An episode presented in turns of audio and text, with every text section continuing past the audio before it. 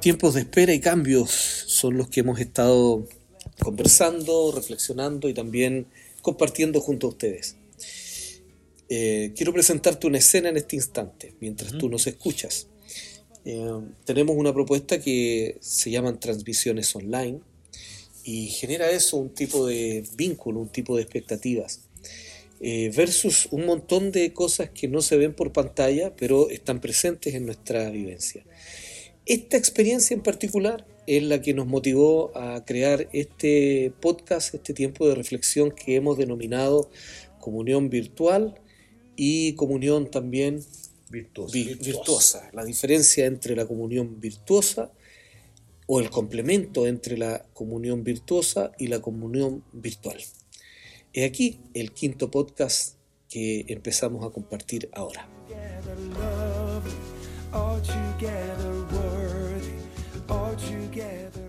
Buenísimo, buenísimo.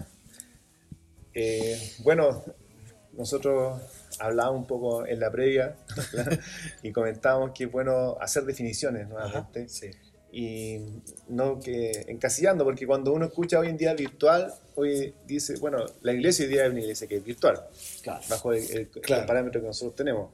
Pero en realidad queremos ir hacia otro lado de lo que entendemos por virtual, sino que eh, para nosotros lo virtual, y acá obviamente lo vamos a ir complementando, pero es todo aquello que tiene apariencia de, pero no lo es. O sea, algo virtual es algo que aparenta ser algo que dentro de su interior realmente eh, no está.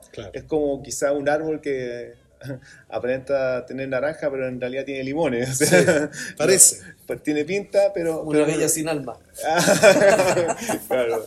Parece, pero, pero no, no lo es. Entonces, es, muy relevante poder eh, definir bien qué es lo que es virtual realmente. Sí.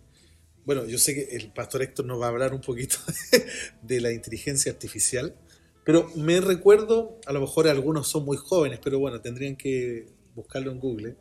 Había una caricatura, los supersónicos. Sí. Los supersónicos fueron profetas de hace 30 años atrás, por lo menos. Y ellos mostraban que viajaban en automóviles volando, eh, telemedicina, eh, las comidas eran unas capsulitas, eh, mecánicas. La escalera mecánica, que en esos años era una utopía. Robotina se llamaba la que hacía la ¿no? Robotina ah. era la ama de, llaves. Ya, sacamos el rollo más o menos de qué edad estamos hablando. Este podcast es para los 40 hacia arriba. No, no, no. Y, y eso, eh, me gusta usar esta palabra, visibilizó, ¿cierto? Una realidad que iba a venir. Claro. ¿Qué tiene todo eso? Bueno, malo, criticable, cada uno podrá juzgar pero lo virtual, tal como decía el pastor Cote, parece pero no es, y es muy impersonal. Mm. O sea, nosotros jamás cambiaríamos una reunión, un módulo de escuela ministerial a lo mejor, o un retiro, o, un seminario, etcétera, jamás lo cambiaríamos por el piel a piel, es decir, el estar juntos. Hoy día es una plataforma que valoramos, que, pero que tampoco nos queremos casar con esto, pero, pero no hay comparación. No, hay, comparación. ver la fotografía de la playa que meter los pies en la arena. De hecho, recién me pasó que eh, me vine en, en, en, Uber, al lugar, estamos acá en la iglesia, y el, el, chofer del Uber era un, chico venezolano que viene escuchando música cristiana, así que mm. nos vinieron conversando, y le pregunté, ¿y tú has ido a la iglesia? No, ¿por qué? Porque a mí no me gusta la iglesia eh, de, las transmisiones online. Entonces, efectivamente, o sea, vemos que es muy necesario ese, eso presencial y que, y, que más que depender, yo creo que el trasfondo de, lo que nos quiere llevar el Señor es que es poder buscar esa esencia que hace que aun cuando estemos en algo virtual, podamos tener también la presencia de Dios manifiesta. También como eh, eh, ejemplo, lo virtual no necesariamente algo que está con esa eh, distancia física, online como es ahora, sino que yo quizás también podría clasificar como algo virtual cuando en ocasiones nosotros queremos aparentar algo que, que, no, somos realmente. O sea, comentaba recién también que una de las bendiciones de ser parte de esta casa ministerial es que la presencia de Dios está manifiesta. Mm. Y eso no es mérito de ninguno de nosotros en particular, sino que es obra y gracia del Señor que, y entrenamiento, ¿ah? muchos años de entrenamiento. Y de búsqueda. Si al final acá lo relevante, la esencia está en la búsqueda del Señor. Es eso, es eso, porque no hay otra llave que es la búsqueda de Él, porque cuando nosotros buscamos de Él, esa virtud que comentamos en el podcast anterior, que está en, la esencia de Jesucristo, se manifiesta. Entonces, lo virtual se asocia a todo aquello que aparenta ser algo, pero que no tiene esa esencia genuina de parte de Dios, que no es, que no es algo místico, que no lo mm. queremos encasillar en un grupo determinado, pero que es eh, de manera innegable que, se, que, se reconoce, se, reconoce. Yo creo que para aportar en esto, cuando hablamos de comunión virtual, es tal vez eh, la trampa en la cual muchos hijos de Dios van a quedar atrapados. Van a quedar presos de qué cómodo, Claro. Ya no voy a, entre comillas, ¿no es cierto? Tengo en mi casa, aprieto un botón, aparece una pantalla donde tengo una relación eh, virtual con pastores, con hermanos, con gente que hace ritos o rituales para el Señor, pero aquí es donde creo que vamos a tener que aplicar la sabiduría que el Señor nos quiere eh, advertir. Eh, aunque hoy día es la manera en cómo se está comunicando, para nosotros no es la única, aunque pudiera ser la más visible, tenemos más bien, eh, le llamamos nosotros el 20% de esas transmisiones, para nosotros el 80% es lo más importante y es donde nosotros estamos ejerciendo la comunión virtuosa. ¿Cuál es, ¿Cuál es la diferencia para nosotros?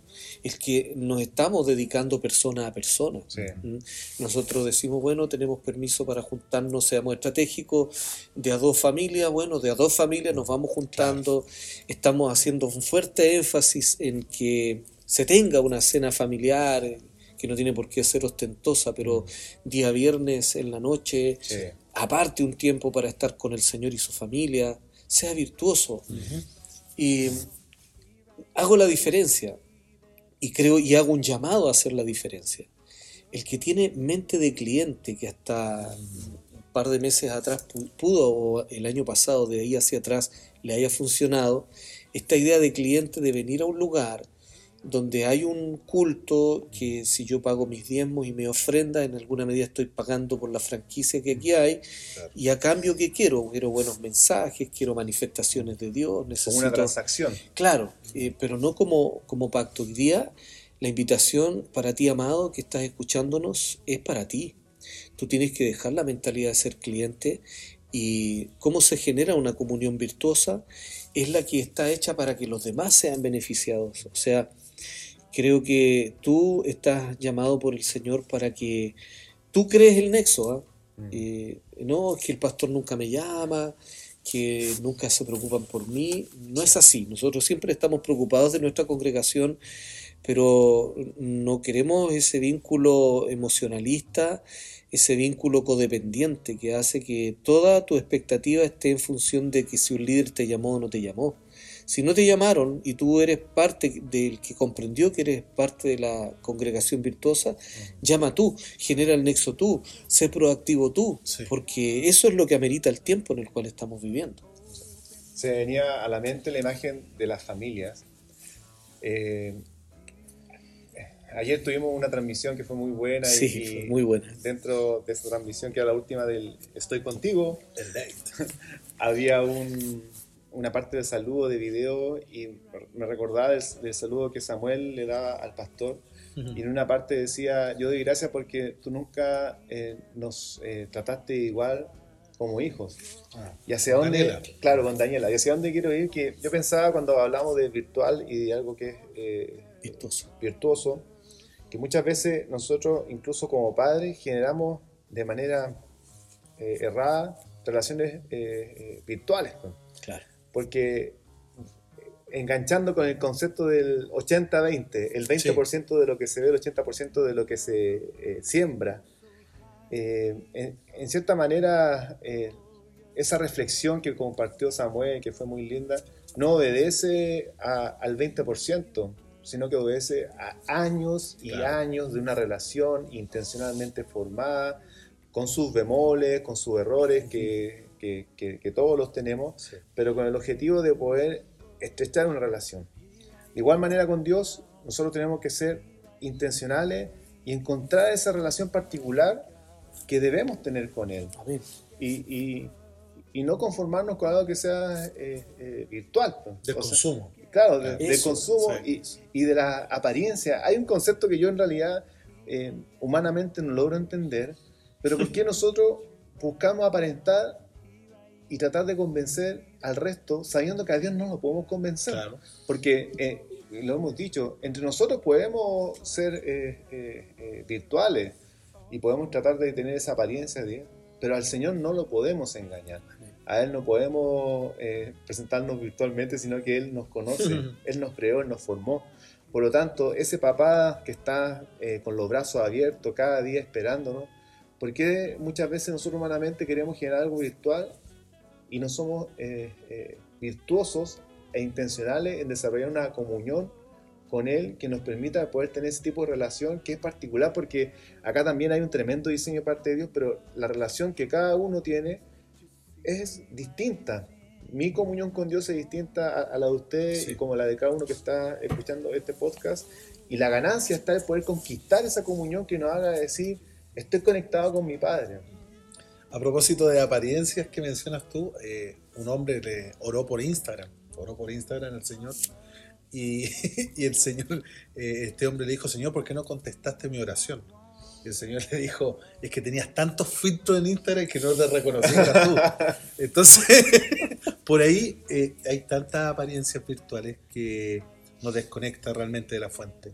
Eh, podemos, podemos estar haciendo y no necesariamente viviendo. Sí. Lo, que, lo que Dios ha dicho de nosotros. Yo quisiera, y este es el último aporte que hago, eh, quisiera decir que esto es muy sofisticado, pero es muy espiritual. Ajá. La escritura dice no te harás imágenes. Mm. Y nosotros lo hemos, latinoamericanos, lo hemos concluido como tal vez, bueno, no tener esto, La Virgen, la Virgen. los mo- monitos de, de yeso, Claro. cosas de ese tipo que, Claro. que pudieran simbolizar algún dios, pero las imágenes tienen que ver con lo que imaginamos. ¿Mm? Y si te das cuenta, la idolatría hoy día es uno de, los- de los postulados con los cuales las tinieblas están queriendo atrapar a las naciones. Sí. ¿Cómo? Eh, virtualmente. Imagínate que ahí está Dios. Imagínate que esta es la relación con Dios.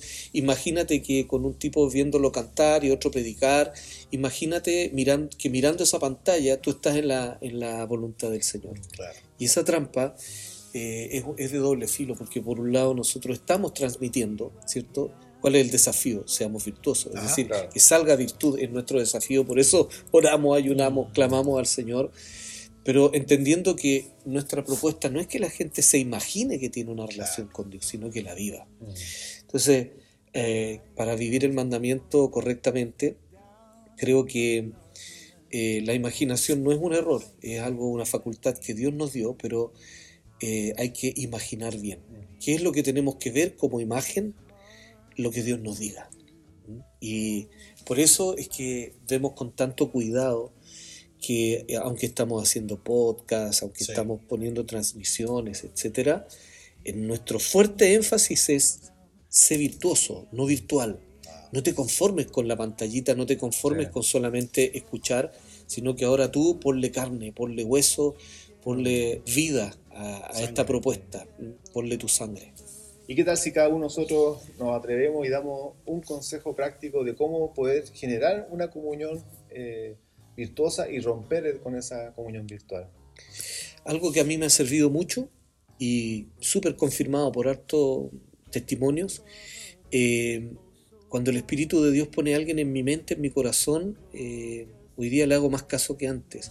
Lo llamo por teléfono Buenísimo. de inmediato Buena, y, y le pregunto cómo está y que, él- que él es importante o ella es importante y cómo podría ayudar, etcétera. Tremendos resultados, mis queridos. Tremendos. Sí. Eso. Muy bueno. Eh, por mi lado eh, sería eh, tener este contacto con las personas, esta comunión, eh, pero dedicarme a, a e- a esa persona, a Mm. escuchar. Porque a veces, sobre todo nosotros, los que Sí. somos predicadores o pastores que tenemos cierto esta influencia en las personas, siempre como que queremos dar siempre el, el- el sermón. Ah, claro. Ya está bien, Sí. porque portamos esa virtud. Sí. Pero a veces no es el momento de- del sermón. Hay que escuchar. O, Hay que o que el sermón no es una prédica. Exactamente. Puede ser de otra manera, ¿no? Correcto. y escuchar, escuchar y tratar de comprender la historia, porque cada uno de nosotros a los 15, 20, 50 tenemos una historia que contar. Y la tuya, José Manuel. Por mi parte, reafirmar el concepto de que tenemos que ser totalmente honestos con el Señor. o sea, no, eh, si voy a hacer, usar un lenguaje coloquial, no intentemos hacer la, la, pantalla delante de Dios. No, no, no lo intentemos. Dios nos conoce, amados, y, y, muchas veces más que importarnos el aparentar delante de los otros, tenemos que ser verdaderos y genuinos delante de Dios. Así que conectémonos a Él y, seamos, y derramemos completamente para poder conquistar esa comunión virtuosa. Amén. Muy bien, y este ha sido también nuestro quinto podcast que tiene que ver ahora con qué tipo de comunión es a la que nos está invitando el Espíritu del Señor edificar juntos. Un abrazo para cada uno de ustedes, les esperamos.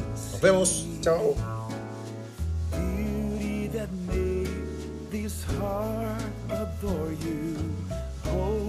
of a life spent with you.